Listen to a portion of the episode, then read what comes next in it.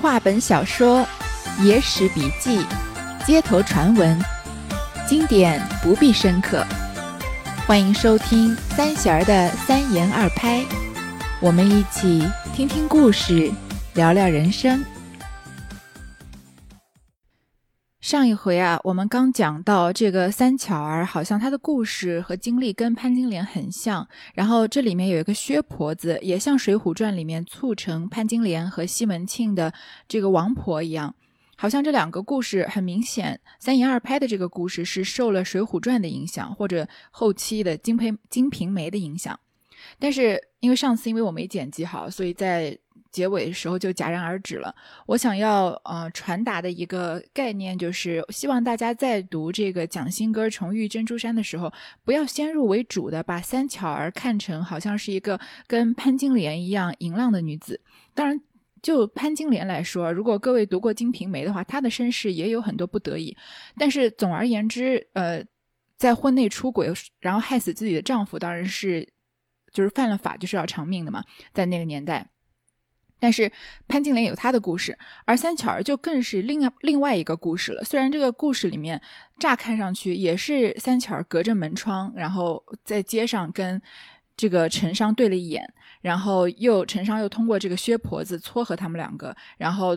三巧儿就背着她的丈夫跟这个陈商偷情，好像总的来说故事的脉络是一样的。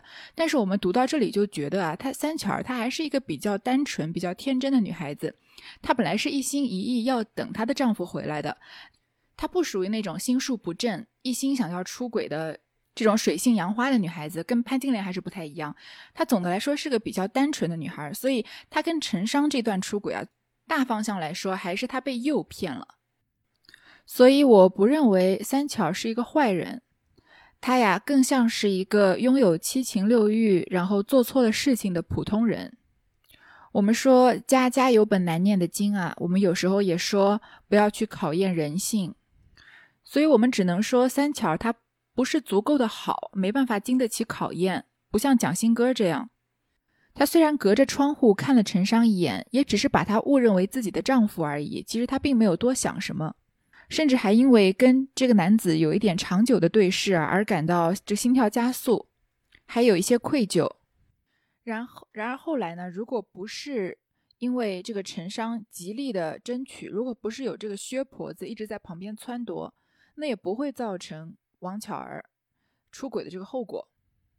所以，不管是在婚姻还是在感情关系里面，很少有那种一方面是纯粹的坏人，比如说就是要算计对方在这段婚姻或感情里，或者有家庭暴力倾向。当然，这种人存在，嗯，但不是普遍的现象。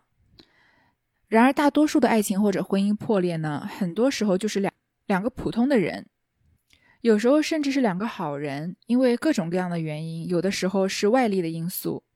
有的时候是性格的因素而不能走下去，即使是一方真的做错了事情，像王王巧儿这样子，大多数时候啊，也是随着环境和各种境遇的变化而慢慢形成的，也就是说有一定的因果关系吧。当然，我这里并不是受害者有罪论，也不是帮婚姻中或者爱情中做错事情的人开脱。我只是说啊，在这样的故事里面，在三巧儿没有违反法律的前提下，他伤害的人只有他的伴侣蒋新歌。那么选择原谅或者不原谅，这个权利呢，都只在受伤害的那一方。其他的旁观者啊，其实是没有什么权利对当事人双方的决定来指指点点的。好，说的有些远了。大致的思想就是希望大家把王巧儿和潘金莲这两个人当做完全不相干的两个个体来看待。这两个故事呀，从结局上来看也是截然不同的两个故事。继续来说，这个陈商为了一清方泽啊，做出了哪些努力？努力。陈大郎进城，一进来到大市街东巷，去敲那薛婆的门。薛婆蓬着头，正在天井里捡珠子。听得敲门，一头收过珠包，一头问道：“是谁？”才听说出“徽州陈”三字，慌忙开门请进，道：“老身未曾梳洗，不敢为礼了。大官人起得好早，有何贵干？”陈大郎道：“特特而来，若迟时，怕不相遇。”薛婆道：“可是做成老身出脱些珍珠首饰吗？”陈大郎道：“珠子也要买，还有大买卖做成你。”薛婆道：“老身除了这一行货，其余都不熟惯。”陈大郎道：“这里可说的话吗？”薛婆便把大门关上，请他到小阁坐着，问道：“大官人有何吩咐？”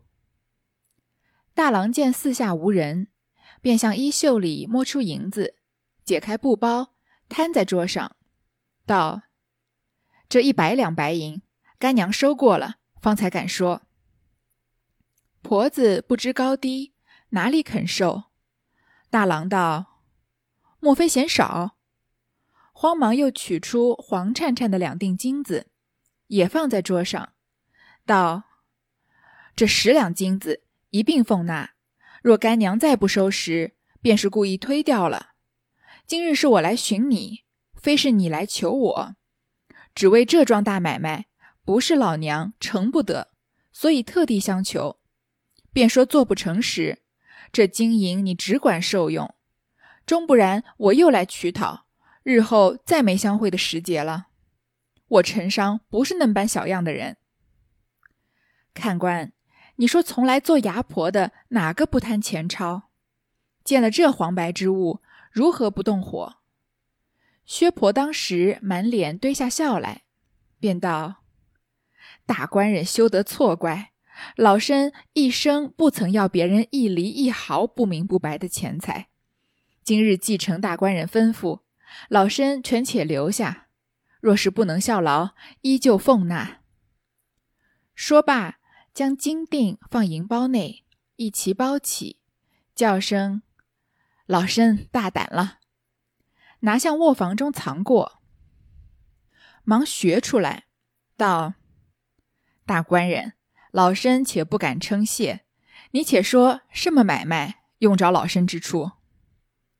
大郎道：“急切要寻一件救命之宝，四处都无，只大市街上一家人家方有，特央干娘去借借。”婆子笑将起来，道：“又是作怪！老身在这条巷中住过二十多年，不曾闻大市街上有甚救命之宝。”大官人，你说有宝的还是谁家？大郎道：“碧乡里汪三朝凤典，凤典铺对门高楼子内是何人之宅？”婆子想了一回，道：“这是本地蒋新哥家里，他男子出外做客一年多了，只有女眷在家。”大郎道：“我这救命之宝。”正要问他女眷姐姐，便把乙儿多进了婆婆子身边，向他诉出心腹，如此如此。婆子听罢，连忙摇手道：“此事太难。蒋新哥新娶这房娘子不上四年，夫妻两个如鱼似水，寸步不离。如今没奈何出去了，这小娘子足不下楼，甚是贞洁。”因新哥做人有些古怪，容易称贤，老身辈从不曾上他的街头，连这小娘子面长面短，老身还不认得，如何应承的此事？方才所赐是老身薄福，受用不成了。陈大郎听说，慌忙双膝跪下，婆子去扯他时，被他两手拿住衣袖，紧紧按定在椅上。动弹不得，口里说：“我陈商这条性命都在干娘身上，你势必思量个妙计，做成我入马，救我残生。事成之日，再有百金百两相酬。若是推阻，季今便是个死。”慌的婆子没理会处，连声应道：“是是，莫要折杀老身。大官人请起。”老身有话讲。陈大郎方才起身，拱手道：“有何妙策，作速见教。”薛婆道：“此事须从容图之，只要成就，莫论岁月。若是限时限日，老身绝难奉命。”陈大郎道：“若果然成就，便迟几日何妨？只是即将安出？”薛婆道：“明日不可太早，不可太迟。早饭后相约在汪三朝奉典铺中相会。大官人可多带银两，只说与老身做买卖，其间自有道理。若是老身这两只脚跨进蒋家门时，便是大官人的造化，大官人便可急回下处，莫在他门首盘桓，被人识破，误了大事。讨得三分机会，老身自来回复。陈大郎道：“锦衣遵命。”唱了个肥诺，欣然开门而去。正是未曾灭相星流，先见筑坛败将。陈商啊，他是个做生意很成功的商人，所以他知道在这里他要接近三巧儿，凭他自己的能力呢，不可能就踏入人家的闺房之中，还没弄清楚别人的来龙去脉和底细呢。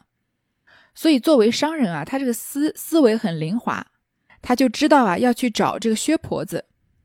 这薛婆子呢，平常就贩卖一些珠宝，但是他走街串巷，这城里的人啊，他基本都认了个遍。而且头脑又很灵活，所以陈商觉得找他一定能办得成。而且陈商自己就是商人，他太知道像薛婆子这样的商人他要的是什么了，所以他很清楚他要的就是钱嘛，所以他一次性就把这个钱给到位。来到薛婆面前啊，就先给了他一百两白银。一百两白银在明朝是个什么概念？我们读过《红楼梦》的时候就知道。在刘姥姥第一次拜访贾府的时候，王熙凤差人给了她二十两，这二十两就够刘刘姥姥一家安安稳稳的过一年的日子了。而这二十两改变了刘姥姥的生活，所以她下一次再进第二次进贾府的时候，他已经不是纯粹来要钱的了，而是带了很多的土特产啊、乡间特有的野味啊来孝敬贾府的。所以二十两是足以改变一个普通家庭生活的启动资金。那一百两就可以改变五个家庭生活启动资金了，所以这绝对是一个不小的数目。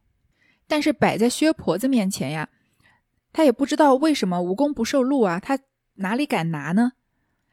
这陈商啊，想要接近三巧儿的这个心情实在是太迫切了，再加上他有钱，所以他以为这薛婆子嫌少，又拿出黄灿灿的两锭金子，那金子和和白银比就更不得了了，而且是两锭金子。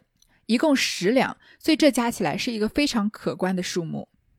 而且他说话说的特别豪爽，说这钱啊是一个大买卖，但是如果你做不成呢，你这金银你只管拿着，我也不会来问你要。这对于薛婆子来说，绝对是只赚不亏的买卖了。而且作者说啊，做牙婆的哪个不贪钱钞？这个牙我们之前说过，就是买卖的意思。在市井上贩卖东西的人，他不就是为了钱吗？所以遇到这个黄白之物啊，黄就是金子，白就是银子，如何不动火？怎么可能不动心呢？这个薛婆子，你看当时脸就变了，满脸堆下笑来。这个笑是堆在脸上的，并不是笑给陈商看的，更是笑给这个黄白之物的。但是他嘴上呢还是比较虚伪的，就像我们小时候过年拿压岁钱一样，嘴上说着“哎呀，爷爷奶奶不要不要不要”，然后手已经伸得老远了，对吗？他一边说啊。这个钱我暂时帮你保管保管，如果我做不成啊，那这钱我还是还你的。一边说一边把这个金锭放在银包里面，把金银一起包起来，先小心翼翼地藏在卧房里面，然后再学出来。这个“学”字上面一个折纸飞机的“折”，下面一个“足”，就是足不出户的这个“足”，这个就读“学”，就是中途折回来的意思。他去卧房藏好了金银，然后又折回来。问这个陈商到底是什么买卖，要给他这么大一笔钱呢？陈商啊，不好意思，先说，我给你这笔钱是因为我要迎人妻子的。就说啊，我有一件救命之宝，而且什么地方都找不到，只有大市街上有一家人才有，所以让这干娘去借一借。这婆子就不信他的话，说我在这个巷子里面住了二十多年，哪有大市街上我也很很熟啊，哪有什么救命之宝啊？而且，那你跟我说说，有宝的是谁家呢？陈商当然不知道蒋新哥家，也不知道陈三巧的名字，他只知道他们家在这个当铺的对面，就问说这家是谁家？婆子就说啊是蒋新哥家里。他男子呢就是新哥呢出外做客，我们前面说过了，做客不是去人家家做客人的意思，而是去从商，已经一年多了，现在只有他的妻子在家。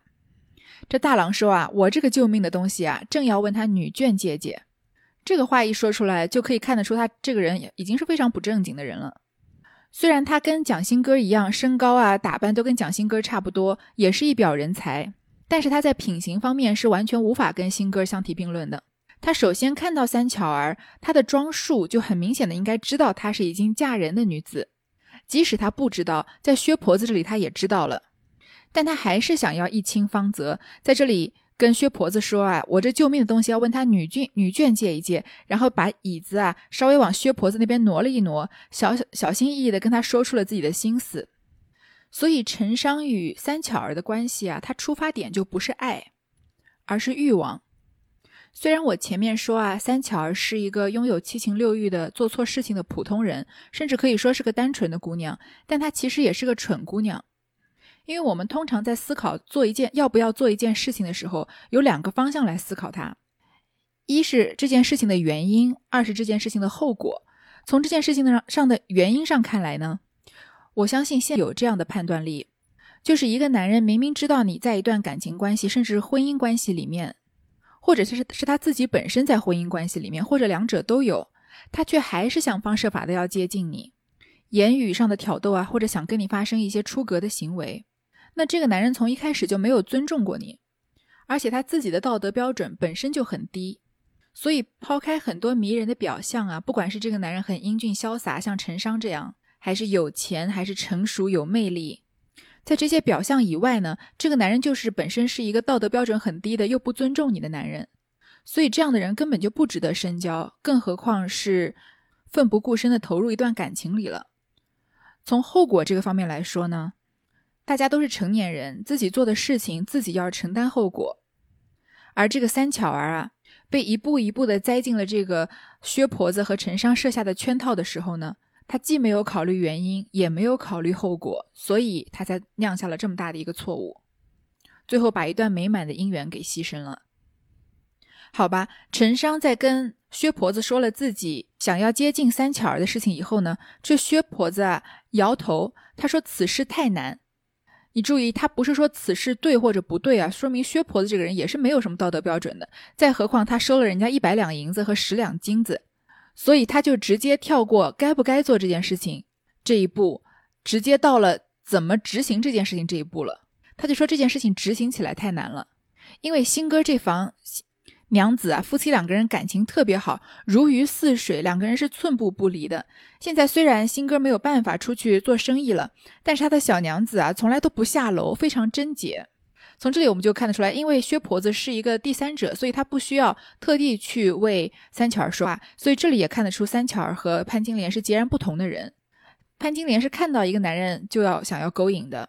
勾引不成，武松才后来又跟西门庆搞在一起。但三巧儿她是本身是本分规矩的，想在家里等她的丈夫回来的。而且薛婆子说啊，新哥这个人做人有些古怪，容易称贤。他其实新哥不是古怪，可以说他是有一些木讷，就是喜欢和不喜欢都很明显的放在脸上。所以他认为不值得深交的人呢，他就连面也不见，都不让他进自己的门。所以这个薛婆子说啊，她都不曾上他的街头。这薛婆子连他们家楼的台阶都没上去过，更何况是进门了。她连三巧儿长得面长面短，脸是长是短，什么样子我还不知道呢。我怎么帮你促成这事啊？然后就推脱啊，说这个钱我是拿不了了，这个事情我不能帮你做。陈商听说啊，慌忙双膝跪下。薛婆子要拉他起来，他就两手拿住薛婆子的衣袖，把他按在椅子上，动弹不得，不得，生生的让薛婆子受了他这一跪。所以陈商这样的男人啊，在色急攻心的时候，真的是什么都做得出来，不管是花大笔的银钱，还是放下自己的尊严跟人下跪啊，只要能接近得了三巧儿，这些在他眼里都不算什么。也可以看出，像陈商这样的人啊，做生意也一定是为了利益会不择手段的。你看陈商啊，他把偷情这件事情说的多么严重，简直是性命攸关。他说我陈商这条性命啊，都在干娘身上，你一定要帮我想一个办法，让我能入得了他的房，跟他真的呃一清方泽，救我残生，不然我这辈子活都没什么意思。你要是再推阻啊，我这会儿就是死。他等于架着这个薛婆子，一定要帮他办成这件事。薛婆子呢没有办法，就只好说：“好好，你既然这么说啊，那我有一个方法。”但是他警告陈商啊，这个事情要从容图之，这个事情要慢慢来，你不要这么猴急。我一定帮你做成，但是可能花的时间要长一些。陈商这个时候一听薛婆子答应了嘛，他当然什么条件都答应了，说如果真的能成啊，迟几日也没有关系。但是你有什么好方法呢？这薛婆子就说啊，明天啊早饭之后，你就在他家对面的那个当铺中跟我相会，多带点银两，就说是跟我做买卖，因为薛婆子本身是卖珠宝的嘛。说说有一天啊，老身就是薛婆子我啊，能两只脚跨得进蒋家的门的时候，我一定有办法说服三巧儿来跟你相会。但是呢，你最近这段时间不要在他门首盘桓，不要因为太垂涎三巧儿的美色啊，太想跟他在一起，就直接在人家门口走来走去，让街坊邻居都注意到了，这样反而会坏事。陈大郎就说啊，谨依遵命，你说什么我都依。唱了个肥诺，这个承诺的诺在这里也可以读成惹，就是肥惹，意思就是弯腰扬声，表示格外恭敬，就是弯腰行个礼，然后声音提高，表达对薛婆子的恭敬。这里他用了一句诗啊，说未曾灭相心流，先见筑坛拜将，其实很有意思。这刘就是指刘邦的意思，项就是项羽。这句话就是说啊，刘邦筑了一个坛，就是拜祭的地方，来拜韩信为大将的典故。就说梁刘邦还没有真的要攻打项羽，把他给灭掉，但是要先找到这个得力的大将，像韩信这样的人，给他一个封赏，然后拜他为大将，让他出征。说明啊，对重要的人才要不拘一一格，予以重任的道理。这句话其实非常的有道理，而且可以说是战术上面。兵法上面可以奉为圭臬的一个准则，但是啊，用在这里就觉得非让人觉得非常可笑了，就是很有一些讽刺的意味。因为陈商哪有什么灭邦兴刘这样的宏图大志呢？他只是想迎人妻子，诱使良家妇女出轨而已。而这个薛婆子啊，不仅是一个见钱眼开的牙婆子，更是这个撺掇着主动破坏人家家庭的一个始作俑者，自然是不能与韩信相提并论的了。所以这句诗用在这里啊，就特别讽刺了陈商是一个没有什么出息的小人，而薛婆子呢是被这个小人利用的，撮合这顿这这一对违反道德常理不伦的不伦之恋的始作俑者。当日无话，到次日，陈大郎穿了一身齐整的衣服，取上三四百两银子，放在个大皮匣内，换小郎背着，跟随到大市街汪家点铺来。瞧见对门楼窗紧闭，料是妇人不在，便与管点的拱了手，讨个木凳儿坐在门前，向东而望。不多时，只见薛婆抱着一个篾丝箱儿来了。陈大郎唤住，问道：“箱内何物？”薛婆道：“珠宝首饰，大官人可用吗？”大郎道。我正要买，薛婆进了点铺，与管点的相见了，叫声聒噪，便把箱儿打开，内中有十来包珠子，又有几个小匣儿，都盛着新样簇花点翠的首饰，奇巧动人，光彩夺目。陈大郎捡几吊极粗极白的珠子，和那些簪耳之类，做一堆儿放着，道。这些我都要了。婆子便把眼儿瞅着，说道：“大官人要用时尽用，只怕不肯出这样大价钱。”陈大郎以字会意，开了皮匣，把这些银两白花花的摊作一台，高声的叫道：“有这些银子，难道买你的货不起？”此时。邻舍闲汉一字走过七八个人，在铺前站着看了。婆子道：“老身取笑，岂敢小觑大官人？这银两需要仔细，请收过了。只要还得价钱公道便好。两下一边的讨价多，一边的还钱少，差得天高地远。那讨价的一口不疑，这里陈大郎拿着东西又不放手，又不增添，故意走出屋檐，渐渐的翻覆任看，言真道假，谈斤估两的在日光中横耀，惹得一世人都来观看。不住声的有人喝彩，婆子乱嚷道：“买便买，不买便罢，只管单个人作甚？”陈大郎道：“怎么不买？”两个又论了一番价，正是只因愁嫁争钱口，惊动如花似玉人。王婆子起了一个什么样的主意呢？首先，她让陈商去。蒋新哥家对面的当铺等他，两个人在那里演一出戏，是怎样的一出戏呢？就是这个薛婆子抱着一个灭丝的箱子，灭丝啊，并不是说像丝绸这样的东西，而是古代的一种编织技法，它要是用竹子做成的，先要选竹子、破竹子，然后要撕篾、刮削、破丝，画出各种各样的篾丝来，把它编织起来。抛这个竹丝呢，要求很严格。要一根一根的，要像头发一样细，像鸭绒一样轻，然后像丝一样的柔和和光洁，然后这样篾丝编织的图案和纹样呢，就更加的细致入微。所以这个篾丝的箱子也是比较精致的，因为里面是装珠宝嘛，你总不能随便拿一个很朴实的箱子来装。然后薛这个陈大郎看到了，假装就要买。然后这里薛婆子把箱子打开啊，里面有十来包珠子，都是女孩子的一些首饰。陈大郎就挑选了一些贵的，就开始跟薛婆子在这里讨价还价。两人讨价还价的声音呢越来越大声。一方面薛婆子就说啊这个钱不够，一方面陈大郎一定要买又不加价，所以两个人声音越来越大。慢慢的就街上看热闹的人就多了，就围成了一圈，还不住的有人喝彩。看来喜欢看热闹这种事情。古往今来都是一样的，他们其实两个人讨价还价是醉翁之意不在酒，当然没有真正的要做成买卖的关系，只是想要吸引三巧儿在他从他的房里走到他的门前，能看到当铺的这个地方，来注意到薛婆子，所以他用这两句诗啊，只因愁价争钱口，演了这一场买买卖讨价还价的戏，目的呢？惊动如花似玉人，如花似玉人当然就是说三巧儿了，目的是要惊动他。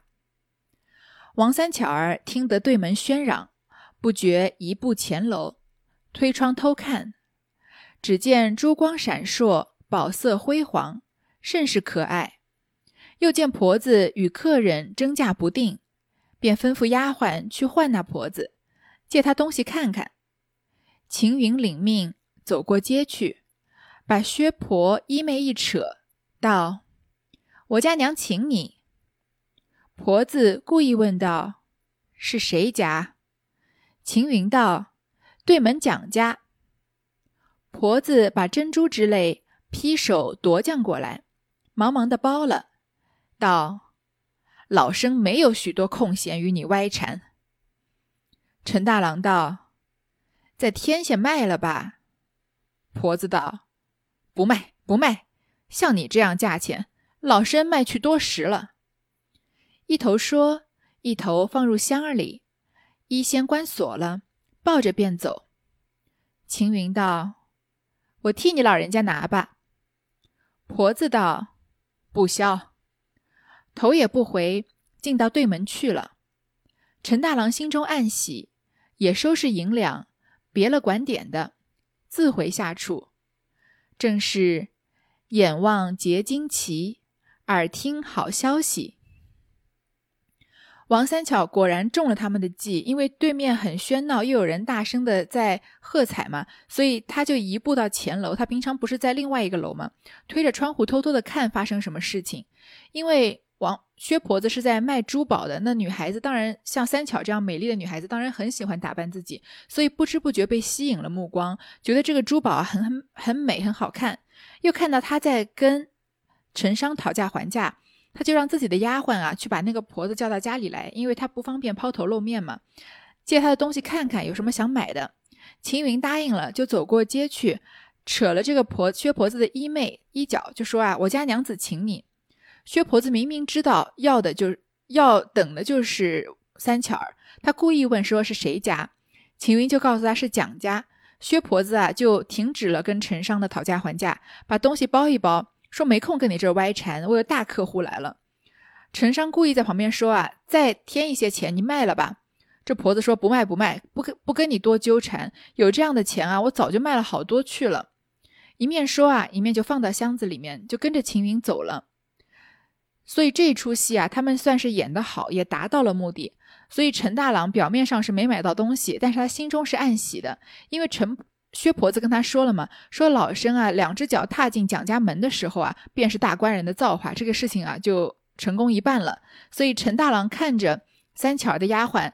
叫了薛婆子去他家，他就觉得啊，他自己离自己心目中的女神，或者说想要出轨的这个对象啊，就更进一步了。那从这里开始，三巧儿也是一步一步的陷入了薛婆子和陈商给他布置的这个圈套里面。关于薛婆子是怎么样说服三巧儿跟陈大郎偷情的呢？我们就下一回再说。